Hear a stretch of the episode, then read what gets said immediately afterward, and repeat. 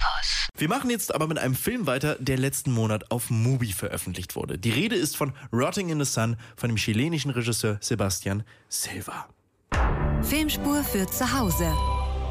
Und unsere Filmspurkollegin Jackie hat sich Rotting in the Sun mal angeschaut und ist ziemlich begeistert davon. Ich habe nur gesehen, dass der Film in den Genres Komödie, LGBTQ, Mystery und Thriller zu finden ist. Das klingt nach einem ziemlich wilden Mix. Ja, absolut. Ich konnte mir darunter auch nicht so viel vorstellen, bevor ich den Film geschaut habe.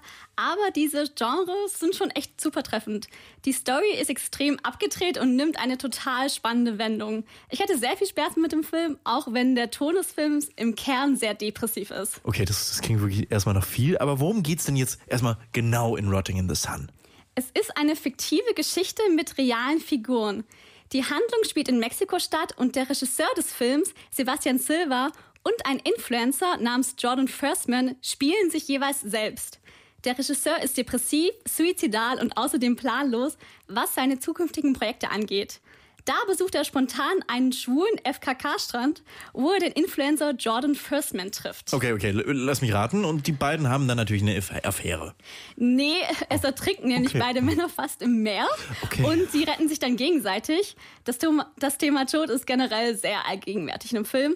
Und äh, Sebastian ist sichtlich mitgenommen, denn er ist fast ertrunken. Aber John fängt dann einfach damit an, ihn zu bequatschen und ein neues Filmprojekt zu pitchen. Und dabei entstehen dann solch großartigen Dialoge.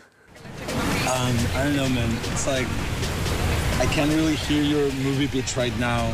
So focused because I almost fucking drowned and like I'm still shaky and like. I've Sorry, my I'm head sorry. hurts. I've like never met someone so obsessed with drowning. Ja, und das ist so die Dynamik zwischen den beiden. Sebastian ist eigentlich die ganze Zeit ultra genervt von Jordan. Okay, also den Comedy- und LGBTQ-Elemente, ja, die sind mir jetzt schon irgendwie so klar. Aber was hat es denn jetzt mit diesem Mystery- und Thriller-Elementen auf sich, die du noch erwähnt hast? Also, das kann ich jetzt leider nicht so spoil spoilern, aber der Film nimmt ab einem Punkt eine 180-Grad-Wendung. Eine wichtige weitere Rolle nimmt dann die Haushälterin von Sebastian ein, Senora Vero. Sie ist einfach bei ihm angestellt und wird dadurch irgendwie unfreiwillig in ein Chaos gestürzt. Es beginnt dann ein spannendes Katz-und-Maus-Spiel zwischen Senora Vero und Jordan.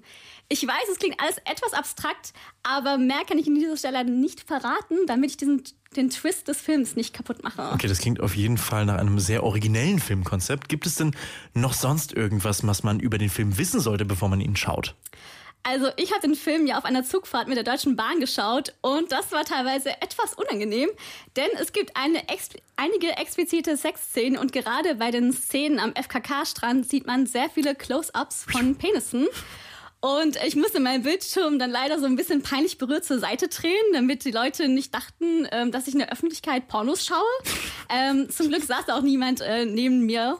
Und ja, am besten schlagt ihr den Film jetzt nicht für den nächsten Familienabend, ja, mit, also einen Filmabend mit der ganzen Familie vor. Ja, gut, dass du es auf jeden Fall erwähnst. Ähm, machen solche expliziten Szenen denn auch Sinn in dem Film oder hat sich das eher nach Schockmomenten angefühlt? Ja, es hat sich tatsächlich sehr casual angefühlt. So erzählt es John Firstman auch in einem Interview mit Mubi. Nämlich, dass Nacktheit und Sex für die Gay-Community einfach nichts Außergewöhnliches ist. We're like, it's funny. Like, it's funny to be sucking cocks on camera. To straight people, like, sucking dick matters. Like, it's like, oh my god, I sucked a dick last night. For gay people, it's like, I sucked 40 dicks last night, let's, like, get lunch. Like, it does, it really just, like, the way we, a lot of us go about it is just way more casual. Ja, und der Film behandelt Nacktheit und Sex auch etwas total Normales und er stellt es nicht in den Vordergrund, weil es einfach zum Alltag von vielen schwulen Männern gehört. Okay, ich fasse mal zusammen. Rotting in the Sun ist ein spannender Genremix aus Comedy, Mystery und Thriller mit den ein oder anderen sexuell freizügigen Szenen. Die Empfehlung von unserer Filmspurredakteurin Jackie dazu habt ihr auf jeden Fall schon mal. www.kölncampus.com www.kölncampus.com